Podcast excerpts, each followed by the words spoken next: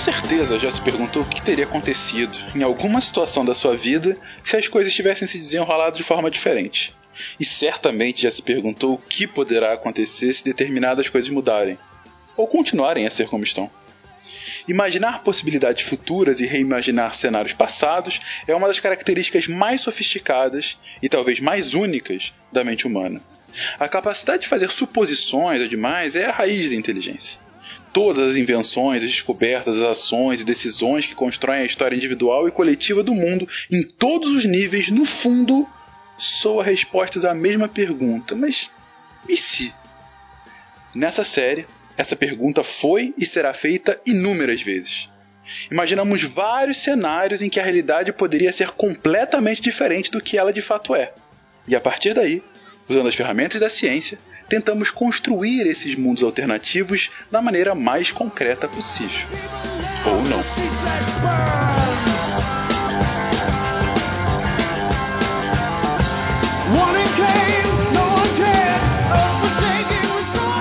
Bem-vindos a mais um Contrafactual, o seu podcast de realidades ligeiramente alternativas. Hoje estou aqui com um time altamente capacitado para discutir sobre Terceira Guerra Mundial, interrogação, porque hoje falaremos com professor Barbado. Aqui é Matheus, professor Barbado de Curitiba, Paraná. Aí você pega o jornal, lê a manchete. Coreia do Norte está preparada para qualquer guerra. Aí eu pergunto, aonde está a novidade? Junto dele também temos aqui Pena. Wala Wala, bum bum. Muito bom. Essa foi boa. Eu tenho que, tenho que admitir que essa foi boa. Uh, e também William Spengler. Déjà vu, mon chéri. Pois é, pois é, galerinha, e é esse clima bombástico, olha só a piadinha. Uh -uh, bomba, do... pra balançar isso aqui é bomba, esse... pra balançar isso aqui é bomba. É porque temos uma pergunta que ficou extremamente relevante na última semana, que é o seguinte, queridos: e se ou eclodir nesse momento uma guerra entre os Estados Unidos da América e a Federação Russa. E aí, o que, que vai acontecer? Não é nem o que aconteceria, é o que vai acontecer com isso. Vamos lá, 30 minutos.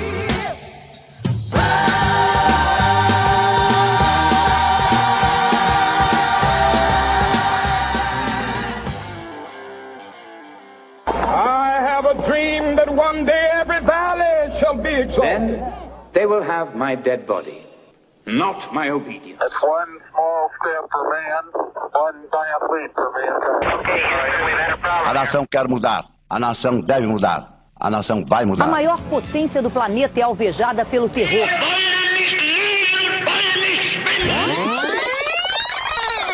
Contrafactual.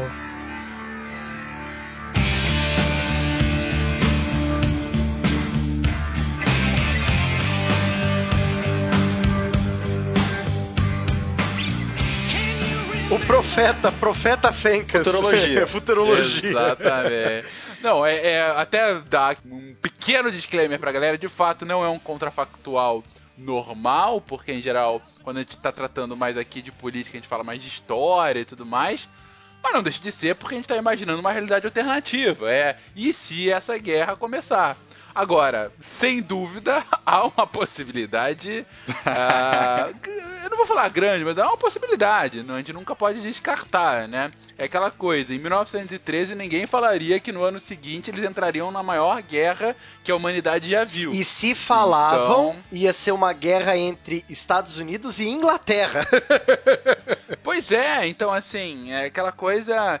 Tem um livro, a última coisa que eu falo antes de vocês começarem, gente, só pra o, o ouvinte abrir a mente. Tem um livro engraçadinho, que ele tem pouquíssimo de ciência, mas é interessante de ler, é um exercício de futurologia, que chama-se Os Próximos 100 Anos, que é de um cientista político que de fato tenta descrever o que, que vai ser o mundo em 2100.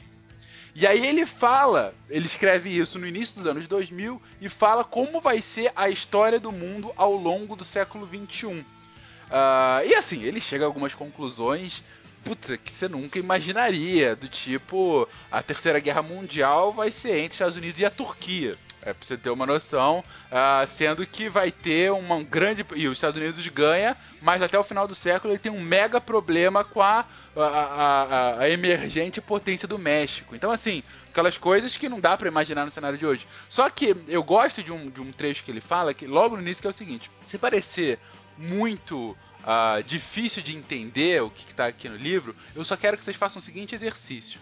Pensa no mundo de 1900.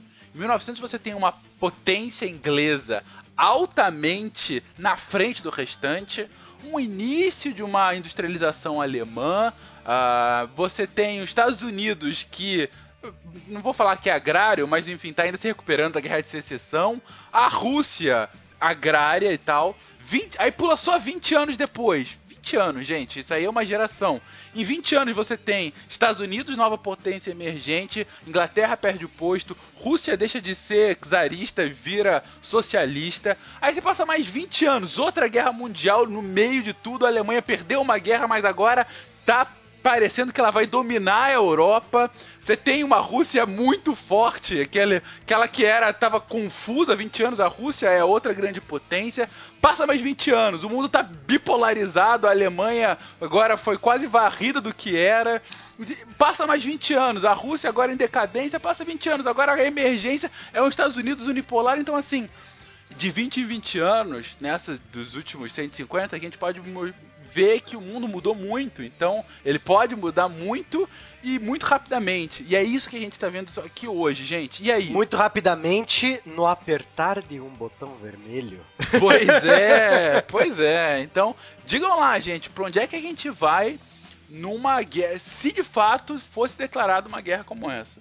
Bom, acredito que nós podemos traçar um, um um visual no mapa, né? É sempre bom trabalhar com mapas nessa situação.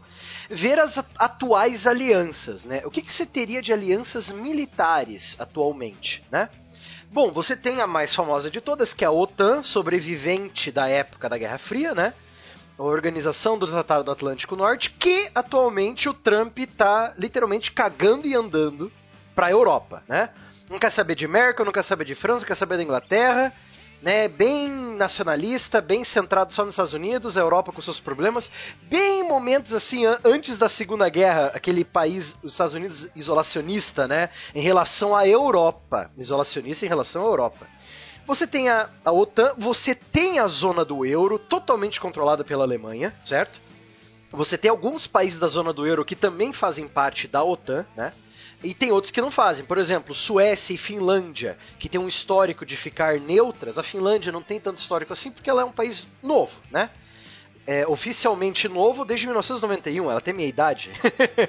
um jovem mancebo. Um, um jovem mancebo. A Suécia, que tem um histórico de neutralidade em duas guerras mundiais, né? A Suíça nem se fala, né? Tanto os, os americanos quanto os nazistas usavam os bancos suíços, né? É que mais não nós temos eles. ali? Né, não só eles, mas enfim. É, a antiga zona da Iugoslávia. A Tur não, a Turquia faz parte da OTAN. A Turquia está na OTAN Sim. desde Tá, a. tá no bloco da OTAN. Isso. Só que a Turquia, nós temos que tomar cuidado quando a gente fala com a Turquia, porque aqui agora baixou professor Barbado, amante de conspirações, né? Por baixo dos panos, eu fiquei sabendo, um passarinho me contou, né? Que a Turquia tá apoiando o Estado Islâmico, porque o Estado Islâmico tá matando os curdos, que sempre foram um problema pra Turquia, entendeu? Então aí vem aquela frase muito boa, Spengler.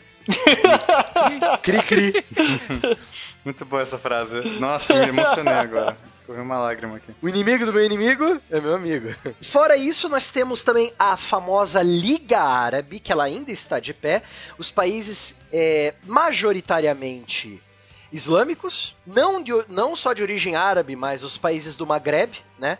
Argélia, Tunísia, Líbano, é, Líbano não, desculpe, Líbia, ah, Sudão, Arábia Saudita, apesar que a Arábia Saudita está sempre mais pro lado dos Estados Unidos do que pro, pro lado das decisões dos árabes, mas enfim. Israel. Isra- Israel ali no meio, né? Um, um mar de democracia ocidental no meio dos árabes, né?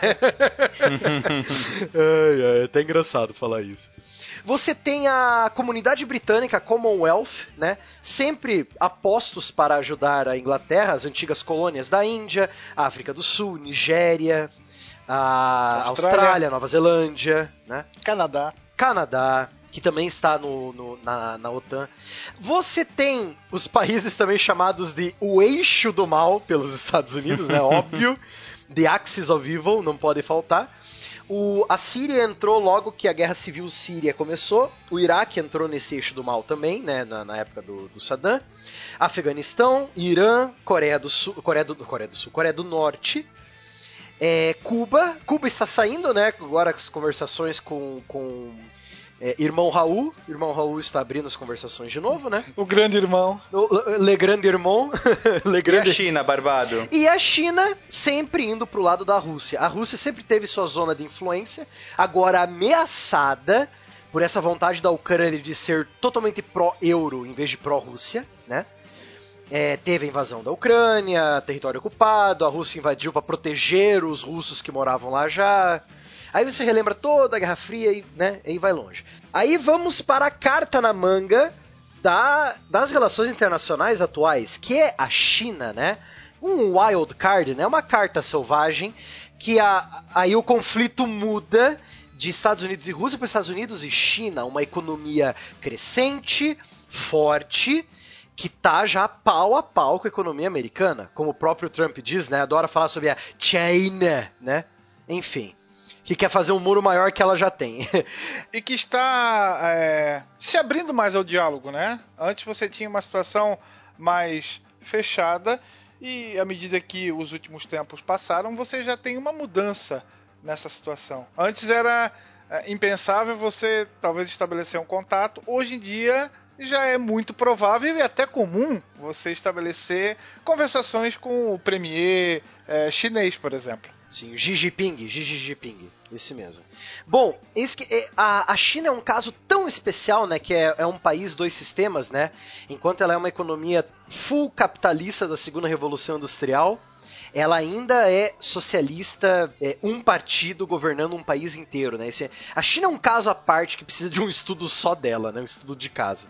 Ela e seu cachorrinho de colo que, lá, que late não morde, né? Que é a Coreia do Norte é, ela sempre vai pro lado da Rússia. Sempre. Ela sempre, bom, vamos nos unir contra o nosso inimigo em comum, que no caso é os Estados Unidos, o, o competidor principal, né?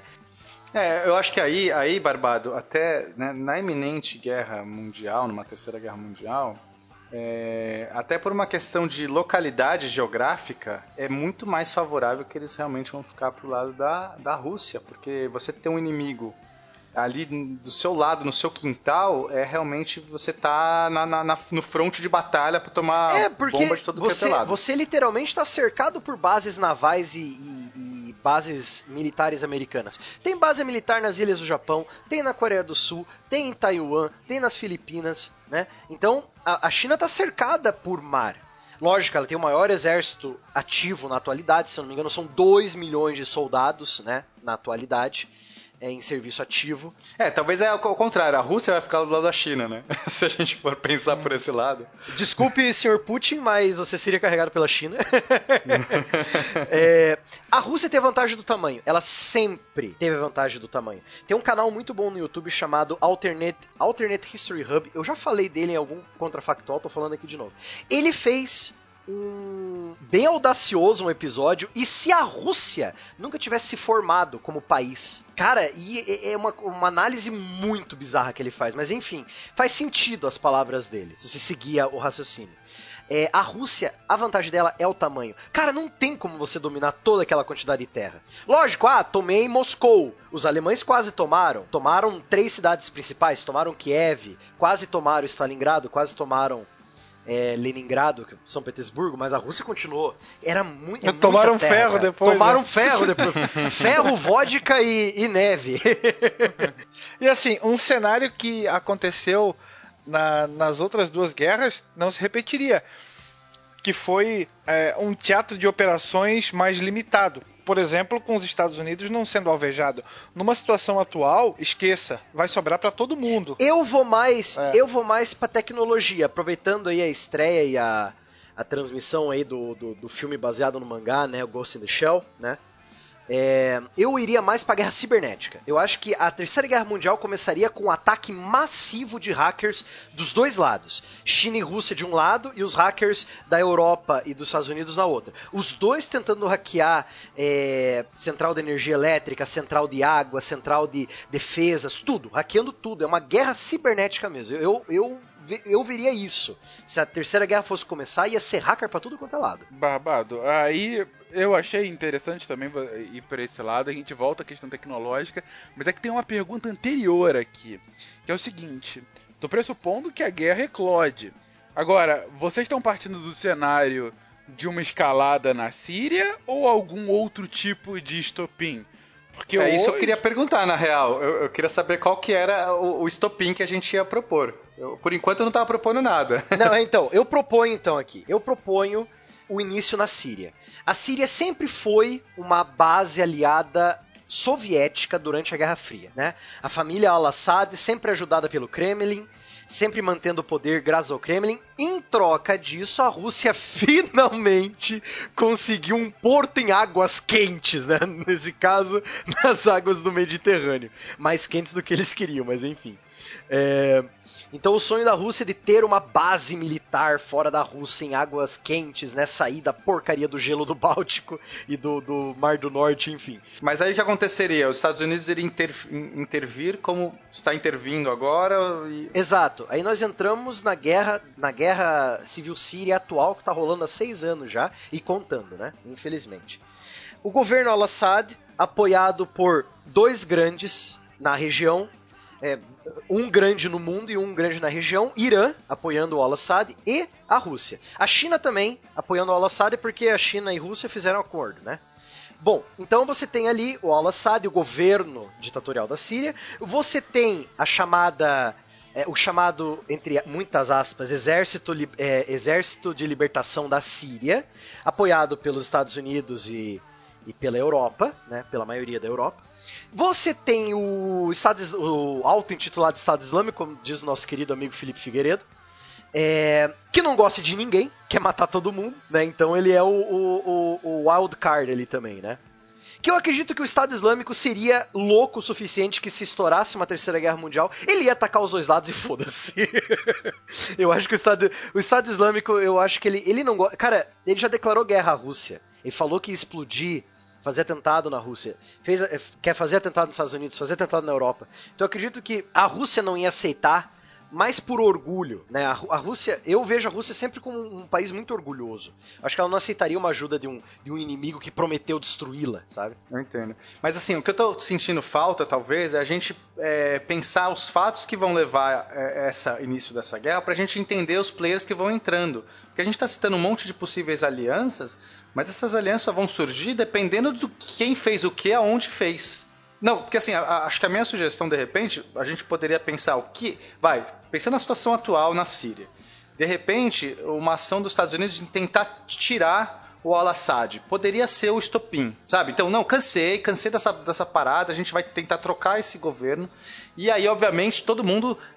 Né, porque o que, o que os Estados Unidos acabou fazendo agora de, bombar, de bombardear, acho que ainda não foi suficiente. Então, talvez tenha uma contra uma, uma contra ofensiva. Você diz uma ação, parte... uma ação com tropas em solo. Você diz uma invasão, soldados marines americanos em solo sírio. Marin, é, é, imagina assim, sei lá, de repente agora a Rússia faz uma. É, os Estados Unidos dão um truco ali, a Rússia vai lá, seis, peraí, não é assim, não sei o que, eu tenho autonomia aqui, não se mete aqui direito, vamos supor. Aí os Estados Unidos falam assim, quer saber, cansei, vamos trocar esse governo aqui, isso aqui não dá mais. Eu não sei, a gente tem que pensar, na minha opinião, alguma coisa pra gente alimentar e, e, e seguir nessa guerra, entendeu? Não precisa ser isso, só, só deu uma ideia qualquer aqui. Entendi. E aí, assim, quando o Barbado falou pela Síria, desde que voltaram a crescer as tensões aqui, muita gente falando, ah, vai dar merda, vai dar merda.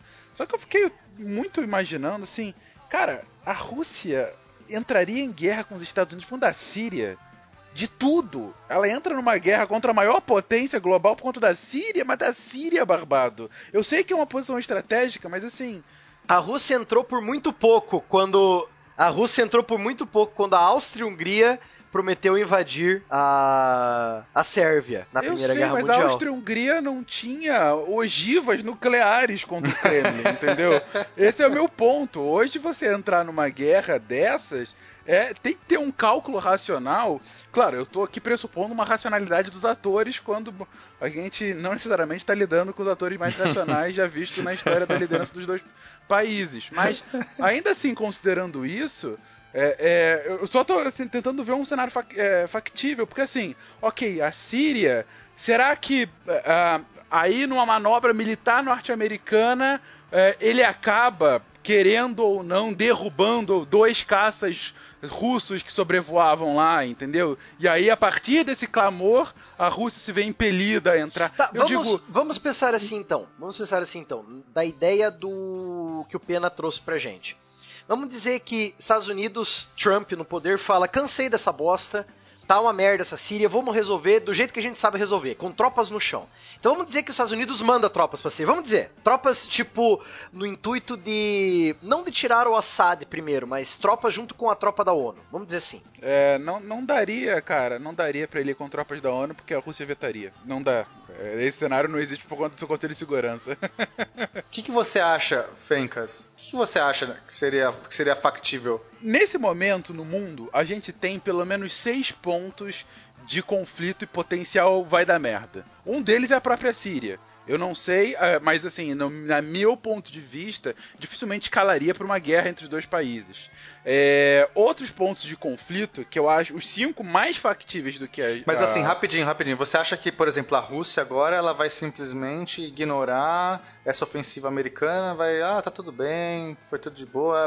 Eu sou incompetente, porque é meio que assumir, é quase assumir como, né, A- a- dizer que é o incompetente. Trump agora colocou a Rússia num- numa posição meio foda, que é do tipo, é exatamente, assim, se ele for muito contra os Estados Unidos, é o Trump falando no cenário internacional que a Rússia está defendendo um país que ataca seus cidadãos com gás, com, com armas químicas, entendeu? Uhum. Armas então ela, químicas. ela não pode apoiar tão ativamente. Ela também não Sei. vai deixar de qualquer forma, mas é isso que eu tô falando.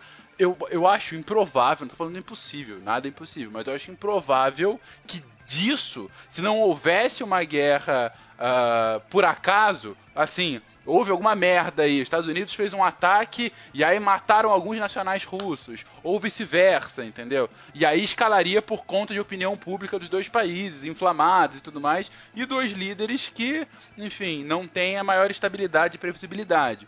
É, mas ainda assim, eu acho que dos seis cenários, esse é o mais improvável. A gente tem dois cenários no leste europeu com maior pro- probabilidade disso acontecer. Um na própria Ucrânia, ali na porta da Rússia, e que vive dando merda. A Rússia já anexou há dois anos, continua numa estabilidade. Estados Unidos tem base ali na Turquia, do lado, é do outro lado do, do mar ali. Então, assim, é, é, é, é, pra, pra dar merda lá, aí sim é algo, é, é interesse da, da- do espaço vital russo, né? E o outro do espaço vital russo lá nos estados bálticos, né? São os. É, ah, Letônia, Estônia e Lituânia. Letônia, Estônia e Lituânia, As ex, né? exatamente. As ex-repúblicas. As ex-repúblicas, exatamente. Que também estão num estado de instabilidade já há algum tempo. E estão muito pró-euro em vez de pró rublo. Exatamente, exatamente. Eles estão num momento de ruptura com a Rússia. Então, algum, algum problema lá poderia se descambar para guerra. E a gente também tem que pensar que a situação econômica da Rússia hoje não é das melhores.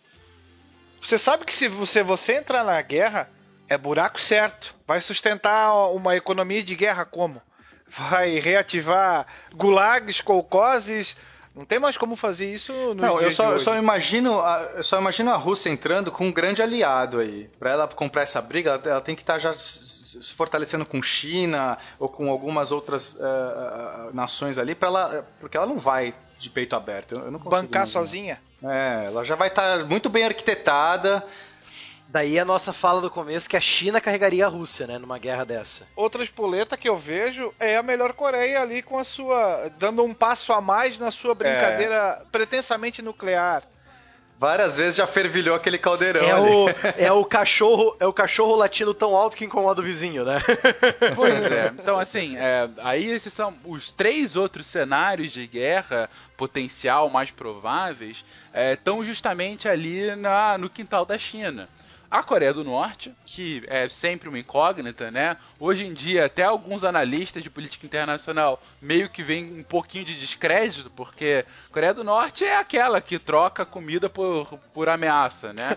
Trocamos É, segredos por comida. Exatamente, mas assim, ao mesmo tempo é uma que, em teoria, tem armas nucleares. Mesmo que não seja nucleares, eles têm capacidade de causar um estrago significativo. Principalmente na China, na na, vizinha, Rússia e é. nos Estados Unidos, exatamente. Em todo mundo, no Japão, que é aliado americano, enfim.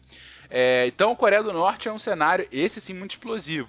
Segundo cenário, potencial impacto gigantesco, Taiwan. Taiwan, que pra Taiwan a verdadeira China, né? E pra China aquela ilhota rebelde, é, que tem um puta apoio americano e puta apoio do mundo ocidental, porque ele é uma porta de entrada para o mercado chinês e tem um interesse econômico gigantesco, produção é, eletroeletrônico muito grande.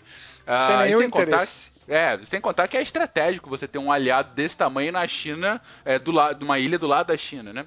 Ah, isso eu já falando, parece que não é China, enfim, não quero entrar nessa polêmica agora. E o terceiro cenário é no Mar do Sul, no Mar do Sul da China, que aí, gente, aí pra mim, é, eu, eu, eu ouvi citando mais uma vez o, o, Felipe Figueiredo lá do Xadrez Verbal, eu ouvi dia desse ele falando isso e eu concordo inteiramente com ele.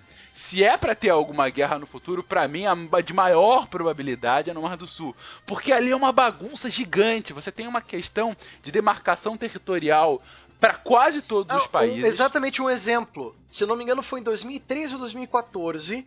Japão e China encrencaram por causa quem é dono de uma ilhota rochosa ali no Mar do no Mar Amarelo da China.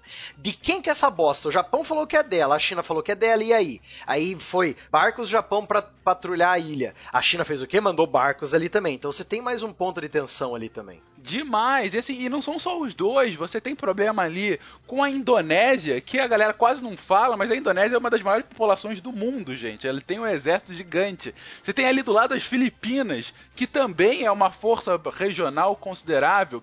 Você tem ali próximo, próximo, assim, um pouquinho distante, mas com certa distância, certa proximidade, tanto Índia quanto Paquistão, duas potências nucleares. O arranca-rabo ali já é antigo, né? Porra, demais. O arranca-rabo na região da Caxemira, entre China, Índia e Paquistão, meu filho, deu muito pau já pra comer.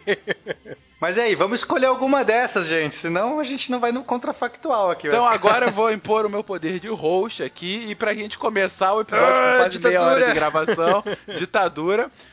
é, vamos, come- vamos pegar de um cenário assim que não tá tão longe. Não vou falar da- da- do Mar do Sul, não. Vamos pegar de um cenário que, enfim, é, perto dessa gravação, ah, os Estados Unidos de fato mandaram uma frota ah, naval próxima à Coreia do Norte. ah, alguns dizendo que era para vender parte dos navios e outros colocando que é uma só uma demonstração de força mesmo, mostrando que parte da é, quarta frota, se eu não me engano, tá por ali. Não, se for a quinta frota, aí é problema, porque se eu não me engano, é, é o que é, tudo que é quinto, não sei das quantas, nos Estados Unidos é a principal força deles. Então, quinto exército, a quinta frota, a quinta força aérea, cara, é, é, é Quinto força dos de infernos. guerra, é o quinto dos infernos.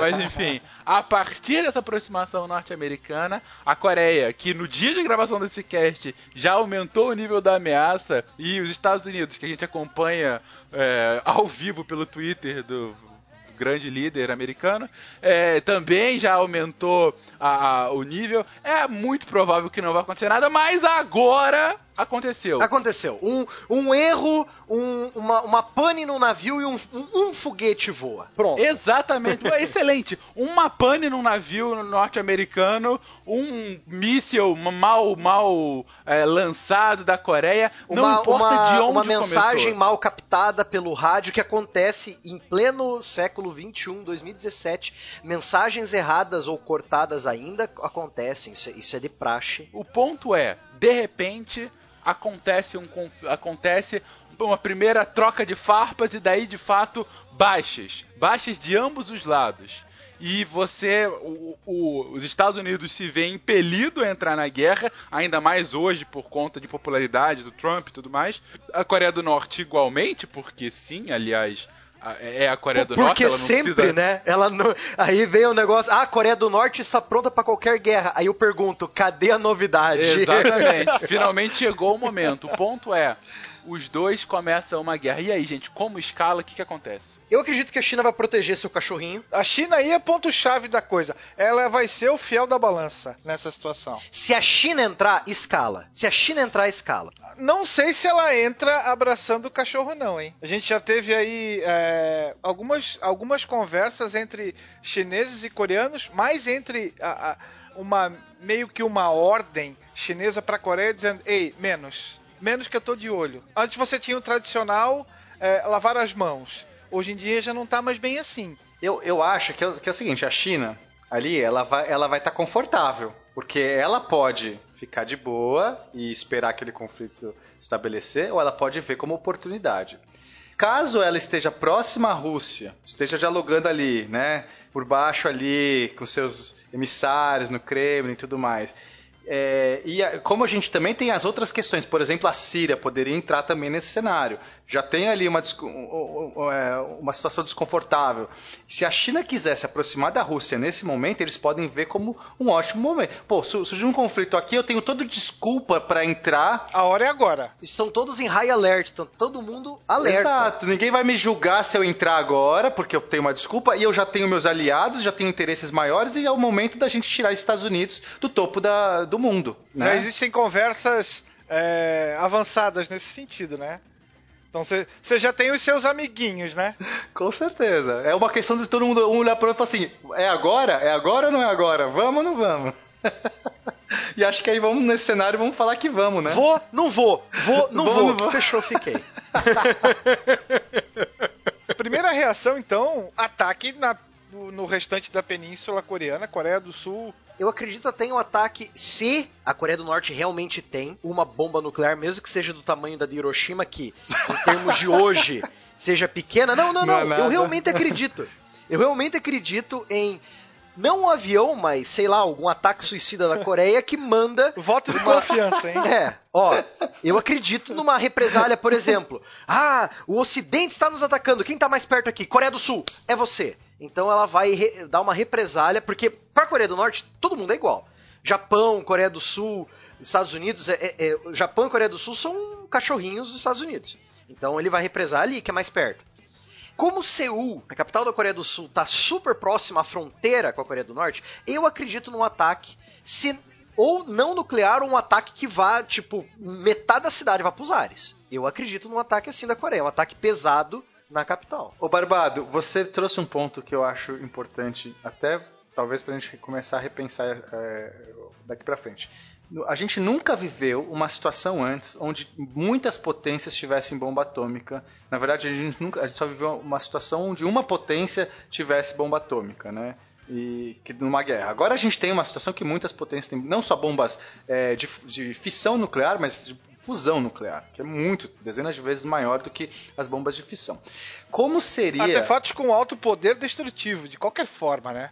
Seja ela nuclear ou não, o estrago vai ser gigante. Como começaria uma guerra no momento que a gente tem um- várias potências e- e- que estão ali duelando com essa- esse artefato? Eles, seria assim, todo mundo aperta o botão vermelho de cara, ou isso vira quase como uma, um- uma coisa que você não pode usar? E assim, a gente está falando só de nuclear, mas pode ser armas químicas, armas biológicas, então e, e ataques hackers também. Então, como seria esse começo? Eu puxaria um livro que eu li, muito interessante por sinal, o livro de um, de um ex-general britânico, chamado A Terceira Guerra Mundial, agosto de 1985.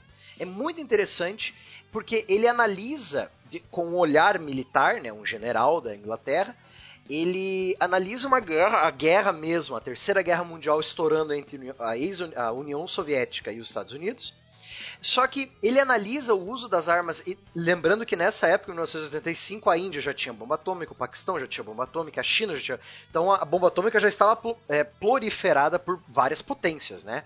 França tem, Inglaterra tem, É, Israel tem. né? Enfim. É, é, eu viria assim. Eu viria a bomba atômica como último recurso. Tipo, tô perdendo mesmo, foda-se. Pum, explodir, sabe? E tanto foi isso, foi isso a jogada no livro dele, se eu não me engano. No livro dele, a única bomba atômica que explodiu foi sobre, se não me engano, ou foi sobre Paris ou foi sobre Londres. A única bomba atômica que explodiu, por ordem do, do, dos russos, que já estavam perdendo a guerra, entendeu? Então ele, é, então eu veria a, a bomba atômica como último recurso. Agora, falando da melhor Coreia, o que, que se pode esperar, né? É, porque o, que o, o, Pena colocou é, é, interessante, achei legal também seu comentário agora, Barbado, que é o seguinte. Uh, no livro dele, ele coloca que uh, você só tem uma porque é o último, o último recurso, porque ele não coloca antes porque é uma arma de destruição em massa, né? Você ele ia é sofrer, aquele... exato, ele é aquela situação da MED, isso. É a destruição mútua assegurada. O primeiro que lançar a bomba atômica, meu filho, já era. Já era o mundo. Não, tanto que o, a grande discussão durante o início da Guerra Fria, quando você estava começando a, a escalada nuclear, era eu tenho armas o suficiente para no primeiro ataque incapacitar todo o restante do exército adversário, porque se eu não puder incapacitar ele inteiramente, eu, ele vai ter alguma reviravolta e eu vou sofrer bastante com isso. E tem a questão também dos escudos de mísseis, né? Porque a galera começou a investir muito no, nos escudos antimísseis, porque é, é aquela coisa, se eu conseguir impedir o ataque nuclear adversário, eu estou ileso, eu posso atacar a exemplo de Israel e seu domo de ferro, né? E, é, é, por exemplo, e todo o projeto Star Wars também do, do que é, Reagan, eu acho, né? o projeto Star Wars, ele é, eu, eu não acredito que ele foi, foi voou assim, tipo, sabe? Eu, eu não acredito que o projeto Star Wars esteja Não, funcional. ainda que tenha sido só retórico, não, ainda que tenha sido só retórico, o que importa é que acabou alterando uh, uh, o equilíbrio de forças durante a década de 80, né? Mas enfim, a, a gente volta a isso em caches do, do SciCast posteriormente. Mas o ponto a colocar aqui é, até aí eu concordo inteiramente com vocês, mas toda essa discussão pressupõe uma análise racional da situação. E não querendo ficar falando mal, ah, o Trump é um maluco, o Kim Jong-un é um maluco. Não, não é isso. Mas eles, se você não. Pra usar um pouquinho de eufemismo, sim, e claro, muita crítica incutida nesse eufemismo, a racionalidade deles é um pouco distinta do que a gente poderia colocar. Eu acredito que nas relações internacionais todo país está submetido a, a carga emocional e não racional de seus líderes. Todo país está tá, todo país está submetido sobre isso. A gente fala que, ah, porque foi a Coreia do Norte que começou a guerra. Por que, que a gente fala isso? Porque o líder da Coreia do Norte não é nem um pouco estável é, racionalmente, entendeu? Isso, e porque a Coreia do Norte ela não tem instituições que impeçam que somente uma pessoa possa vir a declarar guerra, ponto que os Estados Unidos têm. Era aí que eu ia que eu tava pensando também. Sim, né? o presidente o, não o pode. O mandorinha só não faz verão. Exatamente. Por mais megalomaníaco que ele seja, é, alguém vai dizer assim, ó, opa, é, peraí. O Trump é exatamente isso que você, Spengler e o, o Fencas estão falando. O Trump tem que ter uma desculpa muito boa, ótima, para mandar pro Congresso americano a permissão de que posso usar uma bombinha. Entendeu? Agora, o Barbado, nesse cenário, a, a, o fato que ele vai usar é a Coreia acabou de jogar uma bomba aqui nos nossos é, nos nossos porta-aviões e nos nossos barcos e destruiu toda a nossa frota aqui que estava ancorada. Não, mas aí, aí já, você já está forçando a amizade. Ué, porque é isso que você estava me falando. A Coreia não vai ter muito escrúpulo, não vai ter muito discernimento, ele pode soltar uma bomba. Pode ser até uma merdinha de uma bomba nuclear, mas basta soltar uma. Não é isso? Se soltar uma bomba nuclear.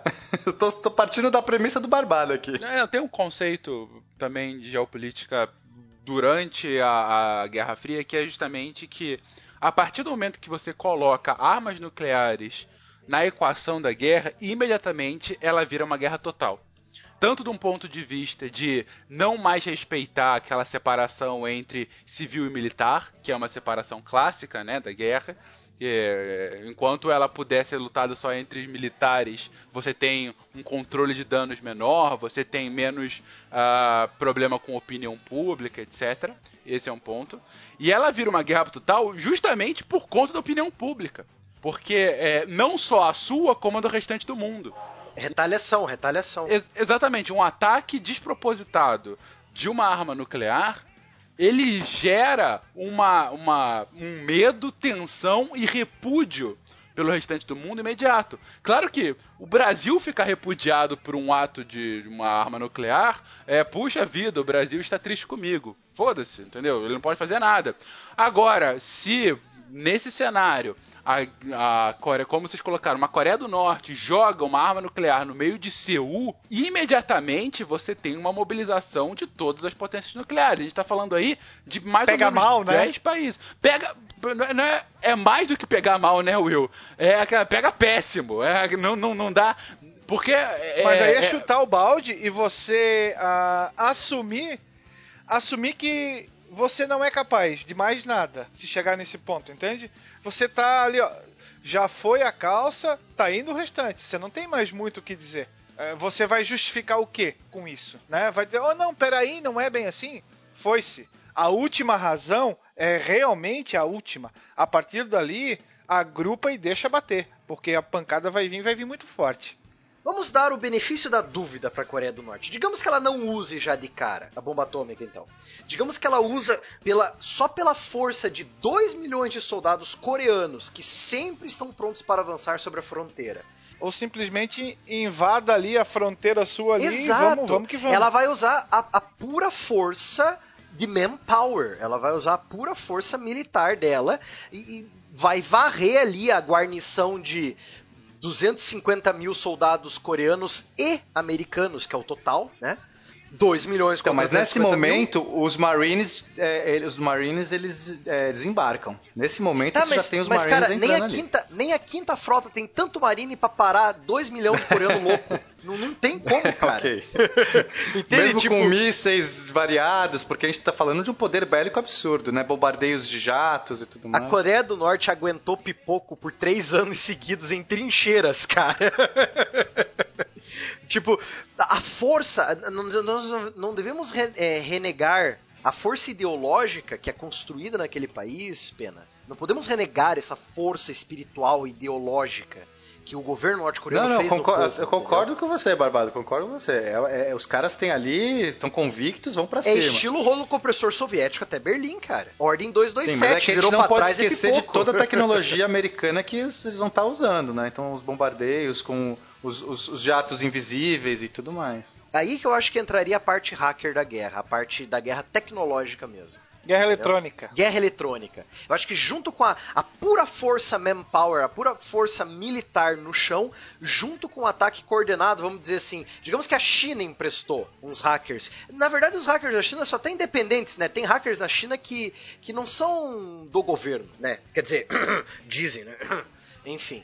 É, digamos que esses hackers independentes vão ajudar a Coreia do Norte. Começam a hackear não só o sistema militar americano, mas começam a hackear a- o próprio Estados Unidos, hackear é, veículos de comunicação, é, água, energia elétrica, essas coisas assim, tipo, começa a causar o caos em, em terras americanas mesmo, sabe? Digamos, vamos, já que estamos em um, um- um cenário imaginário, vamos imaginar isso então. Eu consigo imaginar uma Coreia do Norte usando sua força bruta nesse começo de avanço, tomando Seul facilmente, porque Seul tá ali perto.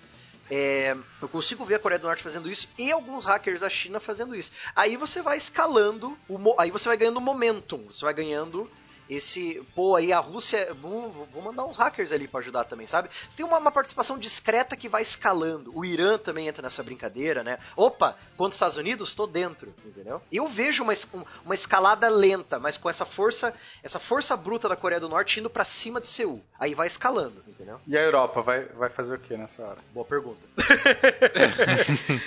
Digamos que a a Angela Merkel, o governo Merkel, desde da época que ela tá lá, sei lá desde quando que ela tá lá, desde 2008, sei lá quando que ela tá na Alemanha.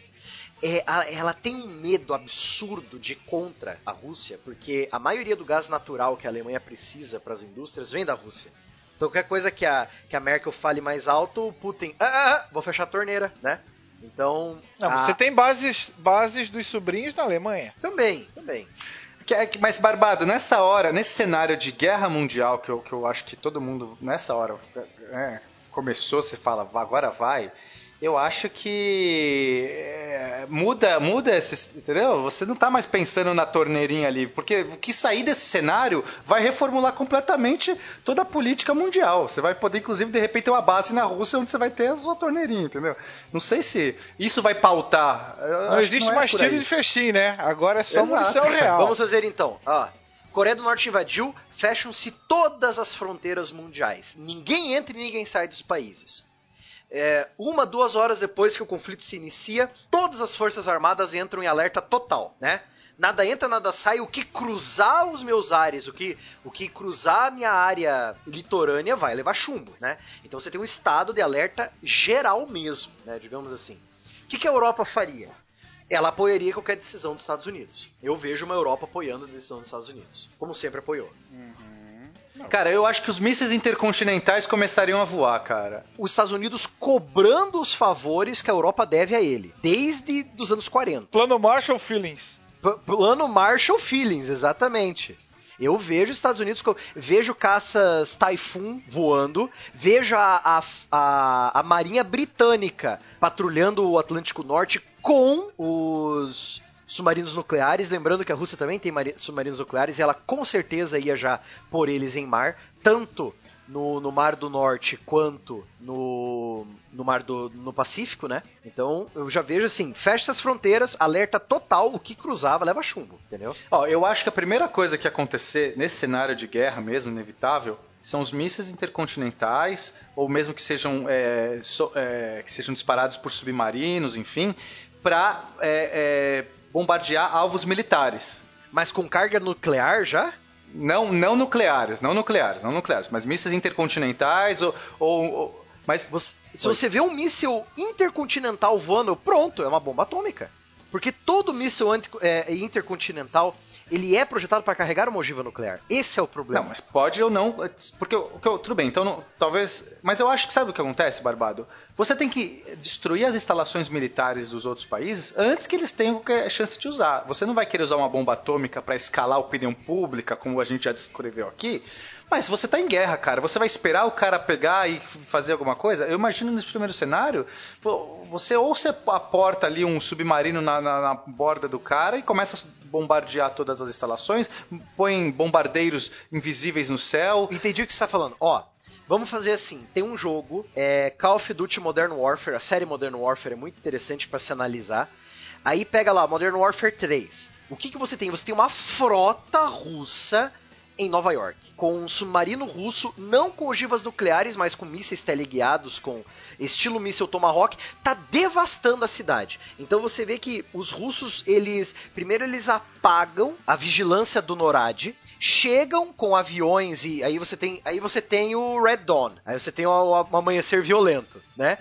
É, paraquedistas russos caindo em, em solo americano, a força naval russa que, como ela atravessou todo o Atlântico Norte sem ser percebida, eu não sei, né? Mas digamos que conseguiu, chegou nas portas ali, Washington, Baltimore, Boston, Nova York. Nova York está sendo invadida por tropas navais russas, né? Então você tem que ver que não, você não precisa usar já direto a bomba nuclear. Eu sei que ah, vamos destruir a capacidade do inimigo de usar a deles, mas a gente vai estar usando a nossa. A, a partir do momento que ele vê você usando a dele, ele vai usar a dele. É que é o MED, é a destruição mútua assegurada, entendeu? A partir do momento Sim, por que... isso que eu acho que. Não, ninguém vai escalar É. de cara. Mas, mas é aquela coisa do, do duelo do, do faroeste. Sim. Você saca primeiro, porque se você esperar o cara sacar primeiro pra te tirar e destruir suas instalações, daí você não vai ter mais moeda de. de pra, pra pressionar. Se você, ok, agora não tenho mais o NORAD aqui que eu faço, entendeu? Você vai querer atacar primeiro o, o cara. Por isso que eu imagino que rapidamente.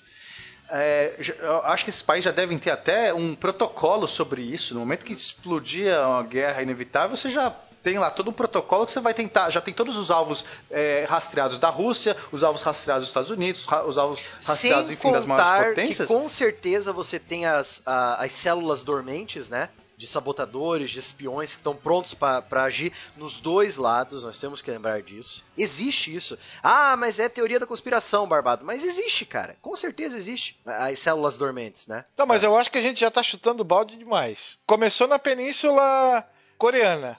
Pô, já estamos atacando os sobrinhos? Eu acho que não. Eu acho que a, a, a ação se desenvolve ali. Sim, a península é tomada pelos, vamos dizer assim, pelos vermelhos.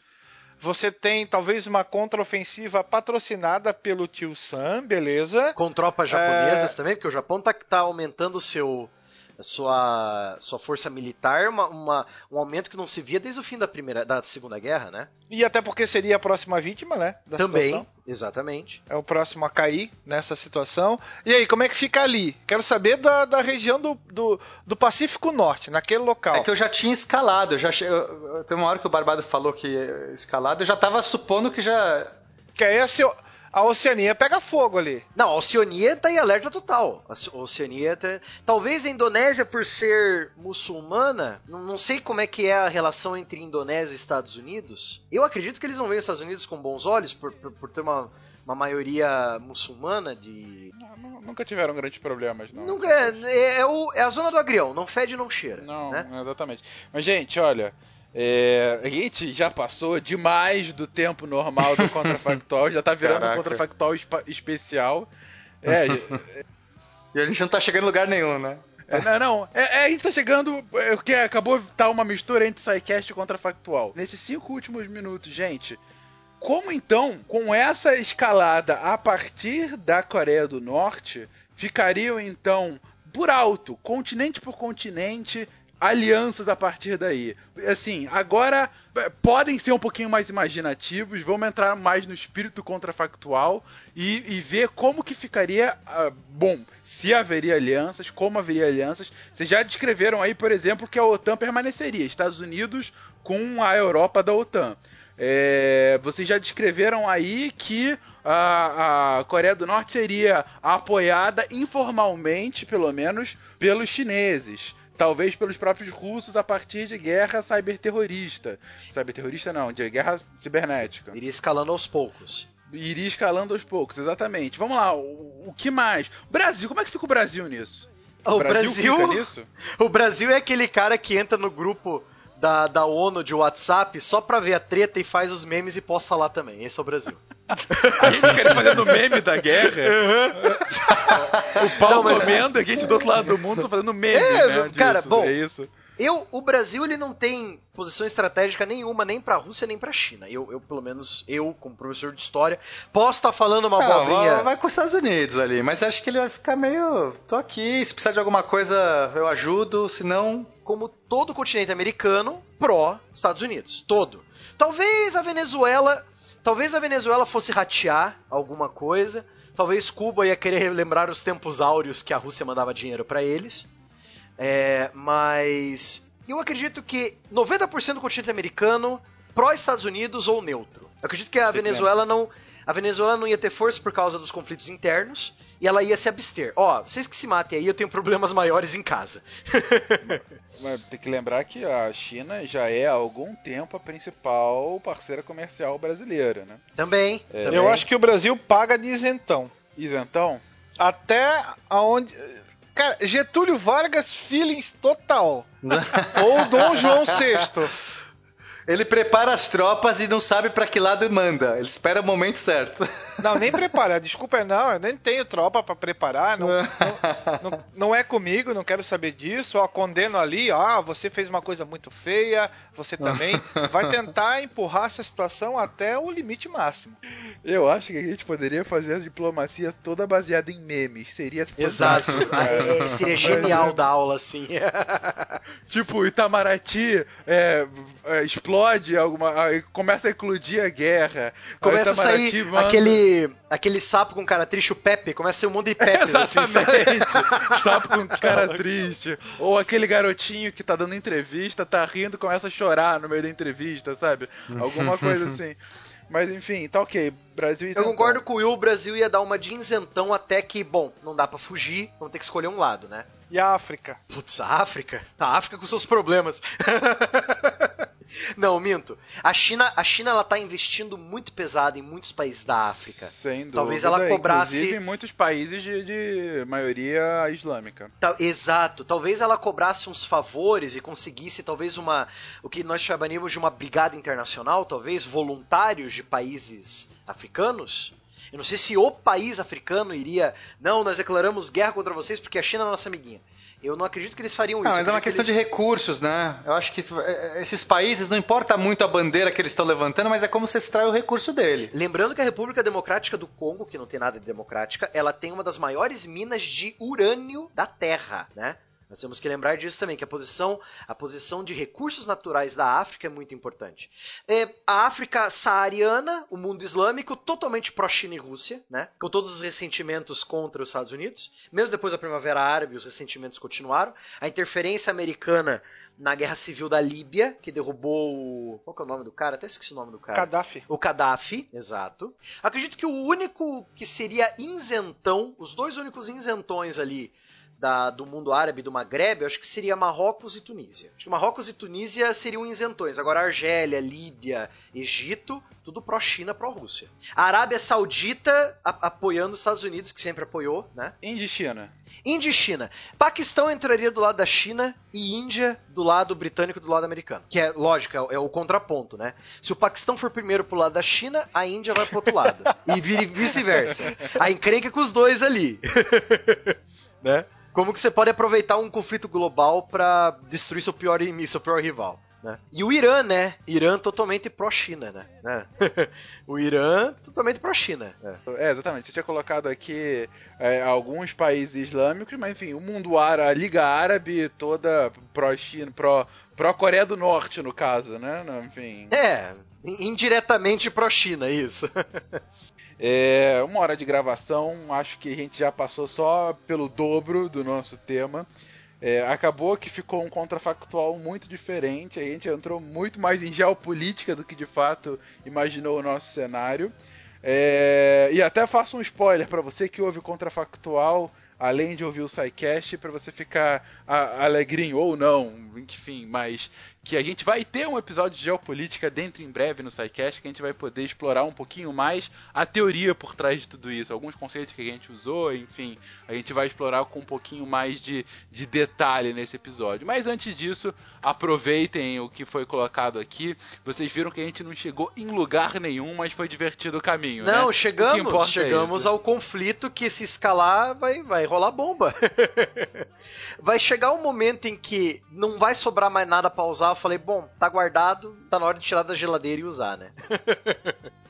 Vai chegar um momento, o ser humano é assim, vai chegar um momento que não vai, alguém vai se sentir acuado e vai, vai usar arma. Aí o primeiro que usar arma nuclear, todo mundo usa. Aí já era, pra todo mundo. Até pros memezeiros. Eu acho que essa guerra poderia se resolver de outra forma. Copa do Mundo da Rússia. Pronto, acabou. Mas você viu, essa é a nova do Facebook, nova do Facebook. Se o país escolhido pra ser sede da próxima Copa tiver algum problema, um problema interno ou externo, a, a FIFA pode decidir por tirar a sede dele e passar pro país da Copa anterior. Isso é o que tá rolando no Face. Ou seja, Copa do Brasil de novo. Não necessariamente é no interior, mas poderia ser no Brasil novamente. Eu- Então, eu gostei desse cenário do Will. Na verdade, a gente tem todo esse conflito a- até o final do ano. Por conta disso, não tem Copa na Rússia. A Copa é no Brasil e o Itamaraty enviando convites por, me- por meio de memes. Que valem mais do que dinheiro. Vale mais do que dinheiro. Chama toda a diplomacia para se encontrar no Maracanã. Na final, em que triunfalmente a gente vence da Alemanha, dando um reviravolta daquele 7x1. E pronto, e o mundo celebra a paz e a vitória brasileira. Queridos, comentem Só que aí. não. Só que não. Comentem aí se a gente foi muito zoado nesse episódio. Desculpas de antemão que a proposta acabou se desfazendo um pouco ao longo do episódio, mas enfim, espero que vocês tenham curtido. Até semana que vem. Yeah.